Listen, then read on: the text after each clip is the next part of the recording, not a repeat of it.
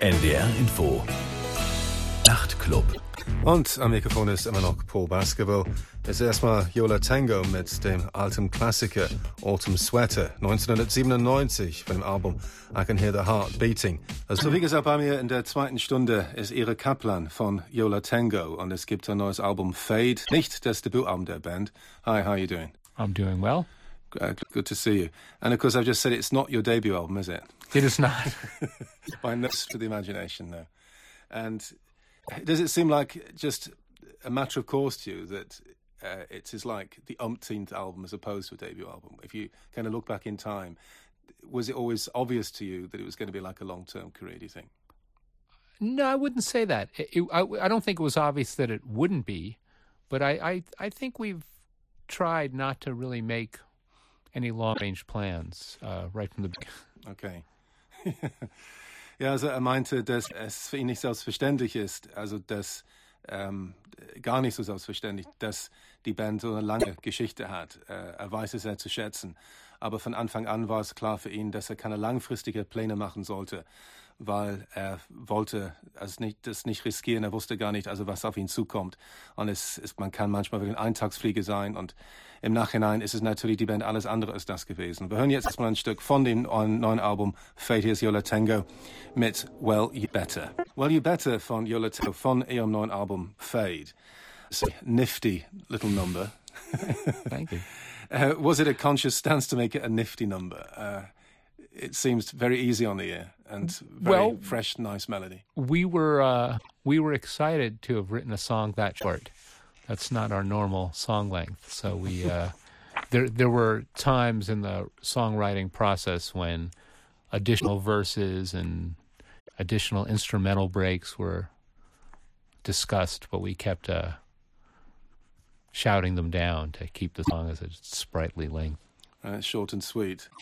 Ja, also das Stück, das wir gerade gehört haben, ist sehr kurz und bündig, eine hübsche Popmelodie und freut äh, dass ich das auch so sehe. Er meinte, es war auch ganz bewusst, das kurz zu halten. Es gab Diskussionen über, ob man nicht was dazu hinzufügen sollte, ein paar Strophen noch zusätzlich und ein paar andere Instrumentpassagen, aber man hat letztendlich dagegen entschieden und er ist auch froh darüber, dass es auch so ist, weil es auf diese Weise so ein kurz und bündiges äh, Poplied geworden ist.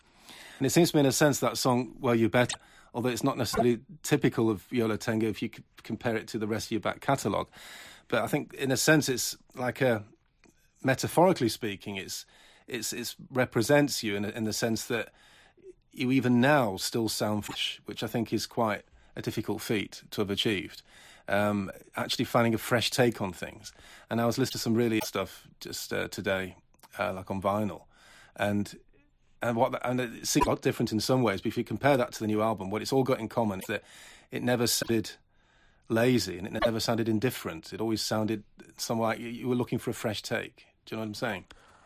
Well, I, I definitely agree that we've never been lazy or indifferent, but I don't necessarily think we are looking for a fresh take. I think I think we find them, but I think it's just uh, they just show up. I don't. I think if we made a record that sounded just like the one before, and we had done that naturally as opposed to by design, we'd be just fine with that. Mm-hmm. Okay.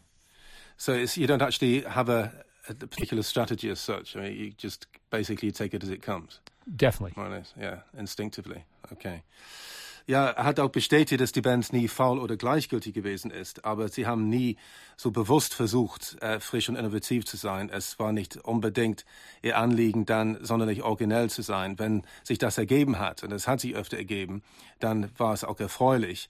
Aber das war nicht ein Teil des Plans. Sie haben eher instinktiv immer gearbeitet und das ist eigentlich immer ihre Politik gewesen äh, von Anfang an.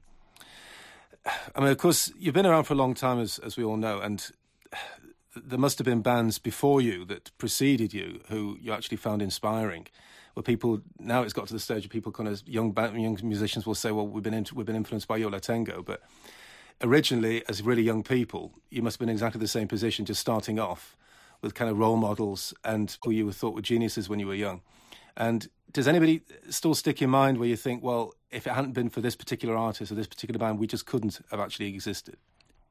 Uh, well, I think on a, on a very personal level, two uh, local bands that meant the world to us, both musically, but also in terms of the support, the personal support they gave us, were uh, the Feelies and the DBs, uh, both of whom uh, went away for a long time, and both of whom uh, came back recently and made really great records last year. I think both last, or the DBs this year and the Feelies, I think the year before. Okay. And how is it now, actually? That Do you actually tend to hang out more with contemporaries, or do you actually tend to spend time socially with musicians who are a lot younger than yourself? Or is that not even an issue? Don't even think about it in those terms, you know? Don't ask people how old they are when you have a drink with them. yeah, I think most people are younger than me. Uh, I know yeah, the feeling. That's know the, the feeling. that's the don't ask, don't tell. ja, okay. Ja, er meinte, dass ohne die Bands The Feeders und The DBs wäre es eigentlich kaum vorstellbar gewesen für ihn persönlich, dass er Musiker geworden wäre. Er meinte, die waren so wichtig für ihn und äh, die beiden Bands haben auch seine Band extrem viel unterstützt und äh, The Feeders waren auch sehr lange weg vom Fenster, beziehungsweise es gab sehr lange Trennungsphase und jetzt sind sie wieder künstlerisch aktiv. Und er meinte, die beiden Bands waren für ihn im Prinzip der absolute Maßstab. Er meinte, dass äh, wenn er mit anderen Musikern kommuniziert und äh, andere Musiker Gesellschaft leistet, dann hat er schon das Gefühl, er gehört immer zu den Ältesten eigentlich. Also ich fragte ihn, ob er eher mit seinen Zeitgenossen seine Zeit verbringt oder mit jüngeren Musikern. Und er meinte, dass eigentlich egal wo er ist, meistens denkt er, dass eigentlich also fast der, der Älteste. So we're going to hear another song uh, from the album, which I think is a really important track. Uh, is that enough? Which I think is really nicely arranged. Um, I thought it's interesting to be able to arrange a song like that without it sounding cheesy in any way. well, that, that was certainly among our goals. so that was like your, your first, your top priority, not to sound cheesy. Exactly. Yeah, it's, it's part of our uh, strategies. okay. Anything else to say about that song as such? Well, it it was it was a uh, it was an interesting challenge. I mean, as as the listeners will hear, it's it's got strings on it, but it's also got uh, a number of guitars. Some of them kind of in the fuzzy department, and looking for the balance uh, between those things. I think I think even we were a little surprised with how that song came out. We try to be open to what's going on the, in the moment in the studio, and I think we asked to predict what the final version of that song would before we got to Chicago. I don't think it would have been it. Chicago, where we recorded. Okay, right. Sorry. Yeah. Äh, dieses nächste Lied, das wir hören, Is That Enough von dem neuen Album Fade, finde ich auch schön, sehr hübsch arrangiert mit Streichern. Und trotzdem, also ist es nicht das, das Lied, die Kitschgrenze überschreitet, auf keinen Fall. Auch Ihre findet es auch sehr erfreulich, dass, dass es auch so ist. Er meinte, das war auch ein ganz wichtiges Ziel, dass es nicht irgendwie kitschig werden sollte. Und er meinte, das war schon eine Herausforderung für die Band. Und es ist alles ein bisschen überraschend. Das Ergebnis ist etwas überraschend eigentlich gewesen. Sie hätten es nicht vorher eigentlich voraussagen können, wie das Lied als Endergebnis wirklich wird. Aber die fanden es auch sehr gelungen. Aber das war schon irgendwie ein Gratwanderung eigentlich. Also damit es also nicht zu aufgeblasen klingt. Es gibt einerseits die Streicher, aber auch andere Parts, auch verzerrte Gitarre zum Teil. Und dadurch natürlich gewinnt das Lied wiederum an Bodenständigkeit mit den Und äh, als es dann endgültig aufgenommen wurde in Chicago, waren sie ein bisschen überrascht eigentlich, wie hübsch das Lied geworden ist. Und wir hören jetzt Yola Tango mit Is That Enough von dem neuen Album Fade. Fade von Yola Tango und äh, das Album heißt Fade, das war Is That Enough bei mir im Studio. Ist äh, Ira Kaplan von der Band. And it seems to me that a lot of people have actually had difficulties over the years really being able to define you. Because you're not that easy to define because on the one hand you would have like feedback noise rock tracks and then there would be melodic pop songs which sounded almost sentimental at times. And i think it's one of these bands that some people just can't really probably get their heads around um, have you been aware of that that maybe some people have difficulties getting their heads around you or is that something you just take in your stride that's the way it is you know people are not capable of really fully comprehending that's the way it is or you, were you being at any point you think willfully obscure Oh, I, I don't. No, I don't think we've ever been willfully willfully obscure. I think we're just.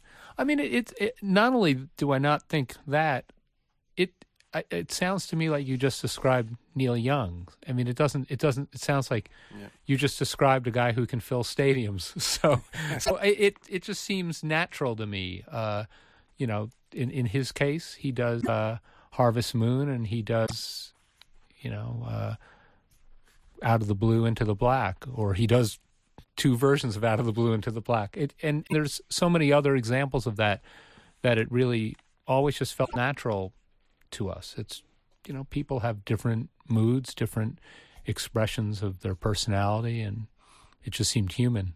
Ja, okay. Ja, ich meinte, dass es manche Leute gibt, die Yola Tango nie so richtig begriffen haben, weil die Songs teilweise unterschiedlich waren. Es gab so Noise Rock und es gab melodische Pop-Songs und alles Mögliche dazwischen. Und er meint, dass es für ihn völlig normal sei. Und er meint, es klingt, als ob ich gerade Neil Young beschreiben würde, weil äh, Neil Young in der Lage ist, ein Stadion zu füllen. Und er hat genauso Gegensätze in seiner Musik gehabt, die trotzdem miteinander zu vereinbaren waren. Und er meinte, Yola Tango ist auch nicht anders. Und die haben unterschiedliche Stimmungen. Und für sie war es immer ganz natürlich, diese unterschiedlichen Stimmungen musikalisch umsetzen. And of course, there have been records where the mood has lasted maybe longer or has been consistent. A case in point, like Summer Sun, for example, mm-hmm. which is mm-hmm. one of my favorite albums. Um, I think it was from 2003, wasn't it? Yes. Yeah, and that was a real favorite of mine. And that was so consistently quiet and, and soothing, I thought. Um, and did that kind of surprise you at the time to make an album which was so cohesive in that respect and where so obviously where there's obviously no contradictions in any way? Well, that one was ultimately kind of a choice we made because we had uh, three other songs that were all different and which we chose to leave off and save for uh, the today's the day EP.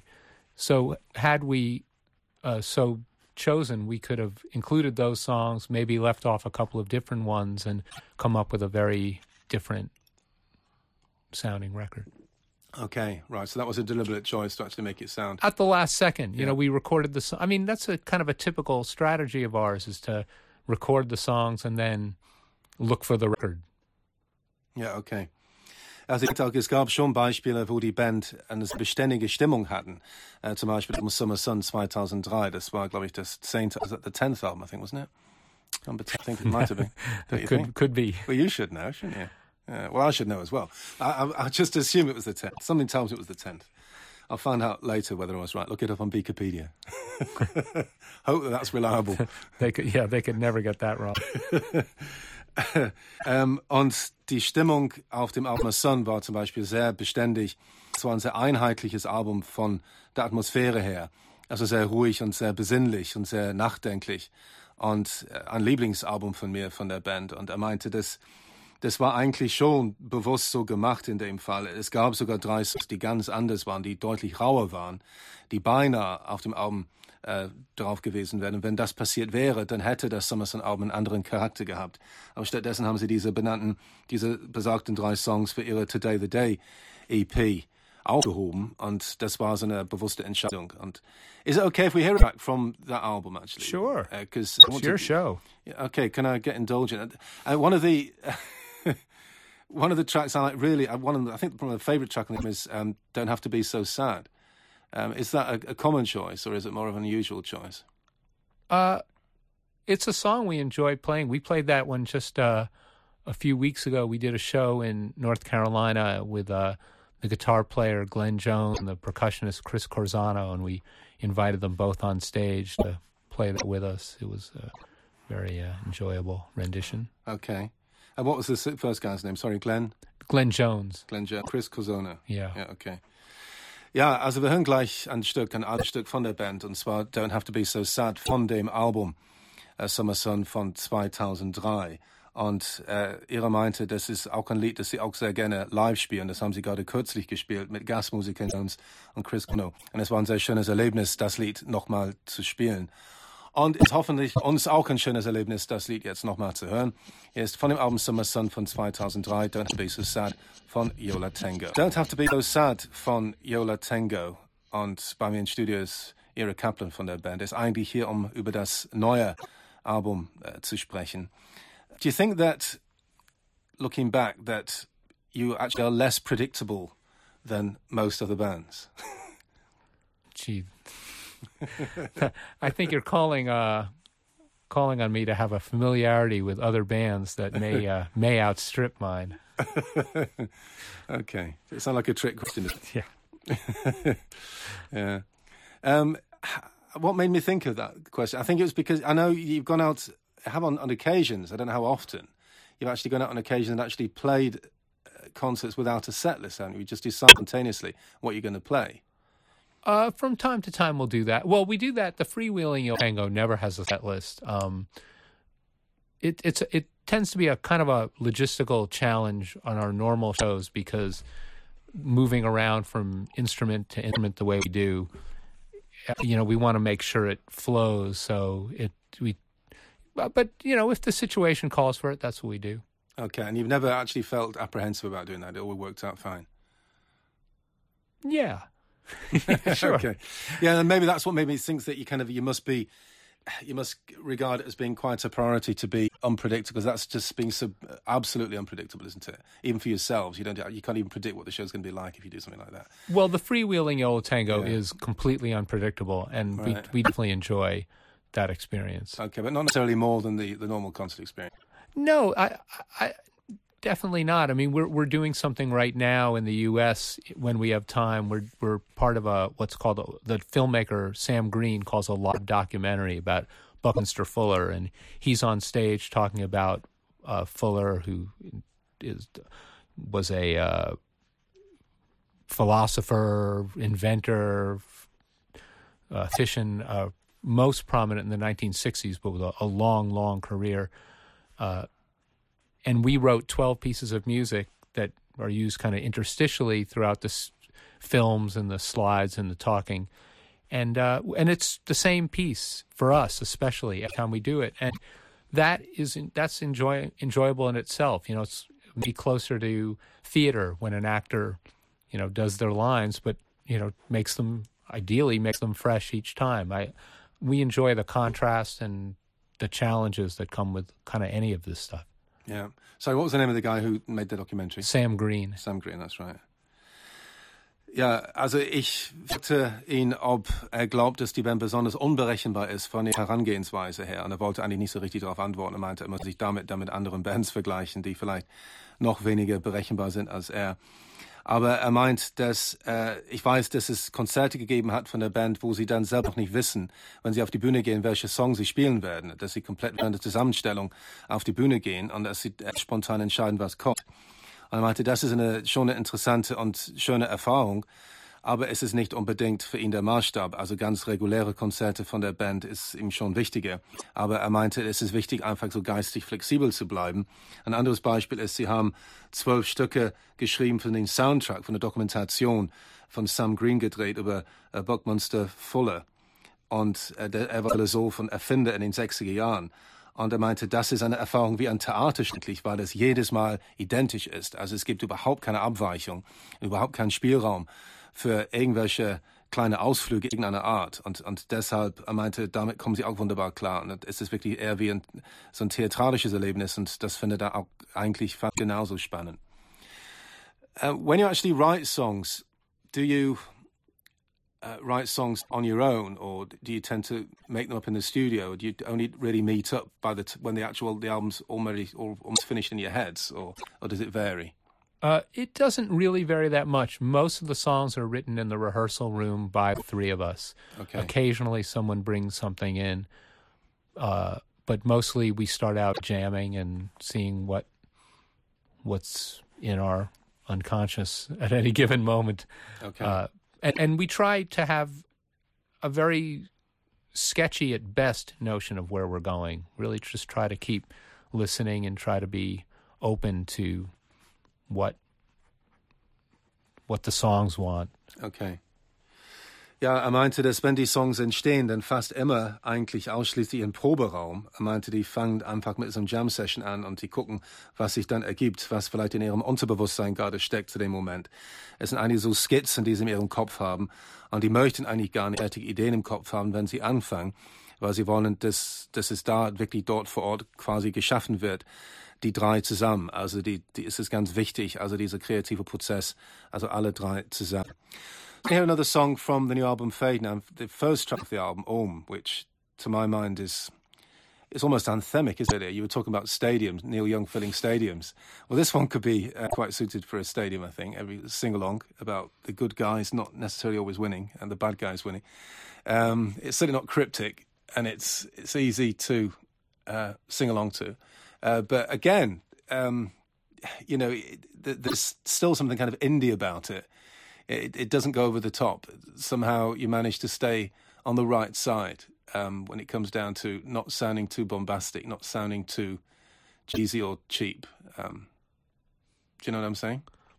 Thanks. I mean, just must be your nature, I suppose. Just to, just, just um, you can always rely on your good taste, I suppose. I, I, I'm, I guess I don't know. And does it seem like anthemic to you? Or yeah, no, it does, it's yeah, it's yeah. it's we've that's one of the few songs from the record that we've already played, and it's it's it's very exciting to play that one. Okay, so do actually get people getting their firelighters out and stuff? Uh, not yet, but you know that's hard to do for a brand new song. If the record comes out, I'm sure that's what's going to happen. okay.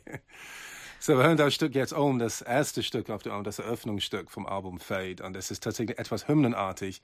Und er redete gerade von Neil Young, der in einem Stadion spielen kann und trotzdem sehr effektiv und interessant klingen kann. Und, und das eigentlich trifft auf dieses Lied zu. Man könnte sich durchaus vorstellen, dass es vor einem ganz großen Publikum eingespielt werden könnte. Hier ist jetzt der Ohm von Yola Tango von dem neuen Album Fade. So, das war Ohm von Yola Tango von dem neuen Album Fade. Bei den Studios ist immer noch Ira Kaplan von der Band. Of course, we all know about the fact you've had a strong cult following for a long time. And uh, is that something you just get used to? You just kind of, it's like a, you don't regard it as a luxury anymore because you've always had it and so you're always likely to have it. And is it difficult, maybe? Or do you still feel grateful for that in that sense that you know you can depend on that? That, you know, whatever happened, you would always have that, that audience to fall back on? I'm I'm not sure we we have feel that secure about it. I mean, it uh, it'd, be, it'd be nice to know to know that that's true, but I, I don't I don't think we ever are that sure of that. oh, really? um, and do you think that? You, have you noticed your audience changing over the years in type of audience in any way, or? Um... Well, it changes. It it gets uh, it the the age gets wider. We we find a lot of uh, family outings. I think after Pixar, I think Yo La Tengo shows are the most popular. Uh, parent-child outings. Uh, With a picnic basket. Yeah. well, maybe if we played a little uh, late or earlier in the day, but but the audience gets bigger sometimes and it gets smaller other times. I, you know, I, I don't.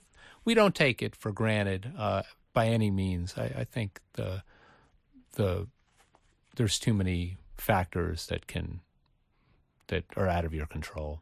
Yeah, sure. Were you affected by the recession? did that affect you, or did you just carry on? Well, regardless? one never knows. I mean, you know, you, you, if if you don't know what's going on. I mean, and and especially doing what what we do, I think it's very. Uh, it's to not take everything completely personally. I think if if you do a show and it's not particularly well attended, you look at the the venue schedule and you're convinced that every other show that month sold out except for yours. You know, and if people didn't come there, it's because they hate you, not because of the recession. You know, it, it's it's hard. I, I, don't think our perspective on any of this stuff is uh, ideal. Right. Okay. Ja, ich fragte ihn, ob er das selbstverständlich findet, dass sie immer so ein großes Kultpublikum gehabt haben. Das war von Anfang an der Fall, seit Anfang der 80er Jahre. Ich, ich würde vermuten, man gewöhnt sich dran und man findet das eigentlich normal. Und dass man in schweren Zeiten könnte man immer noch sagen, okay, man kann auf sein Kultpublikum immer noch zurückgreifen. Aber er fühlt sich gar nicht so sicher, was das betrifft. Er meinte, es ändert sich schon von Zeit zu Zeit. Es sind irgendwie Tourneen, die dann schlechter besucht sind als andere. Und es gibt schon so unterschiedlich erfolgreiche oder weniger erfolgreiche Projekte. Von daher gesehen, er findet es gar nicht so selbstverständlich. Und er meinte, es ist wichtig, dass man das nicht persönlich nimmt, dass wenn ein Konzert nicht so gut besucht ist, dass man es nicht so persönlich nimmt. Es das heißt nicht, dass alle Leute dich dann hassen. Es kann ganz andere Faktoren geben, warum äh, eine Band äh, gerade in dem Moment sich nicht so gut verkauft oder warum eine Tournee äh, nicht so gut läuft äh, wie sonst. Um, of course, you've always done a lot of cover songs as well, haven't you? I mean, in the past you did like a complete covers album, didn't you?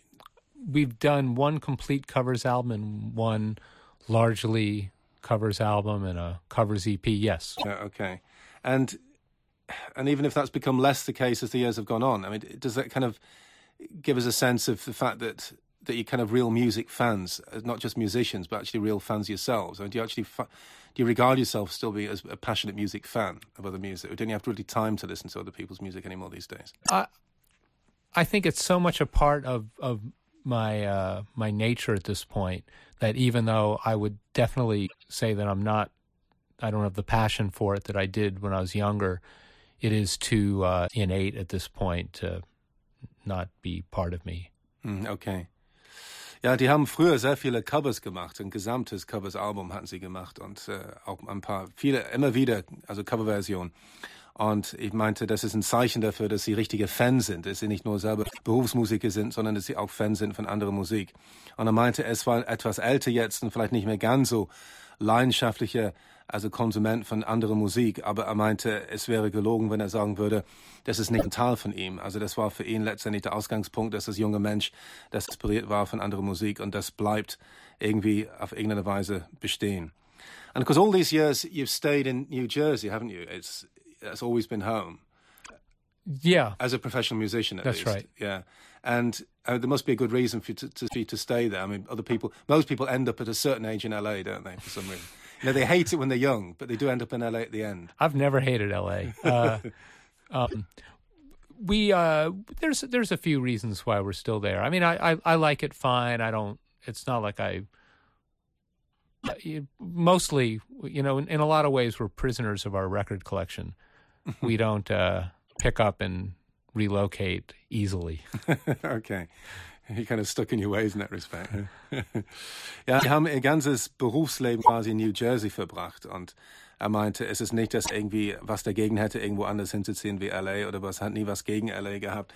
Aber er meinte, dass äh, letztendlich sind sie Gefangene für ihre eigenen Plattensammlung. Er meinte, dass sie dadurch etwas träge sind bzw. begrenzt in ihrem Denken und äh, sie können äh, sich auch nicht so schnell neu orientieren. Deshalb bleiben sie einfach in New Jersey, also wo sie sich wohlfühlen.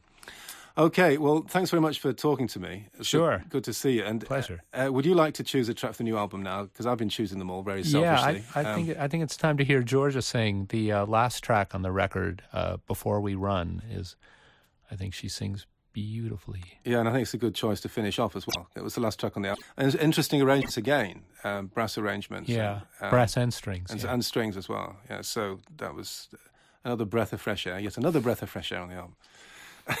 that's what we do. That's what we do. okay, well, thanks very much anyway. Sure.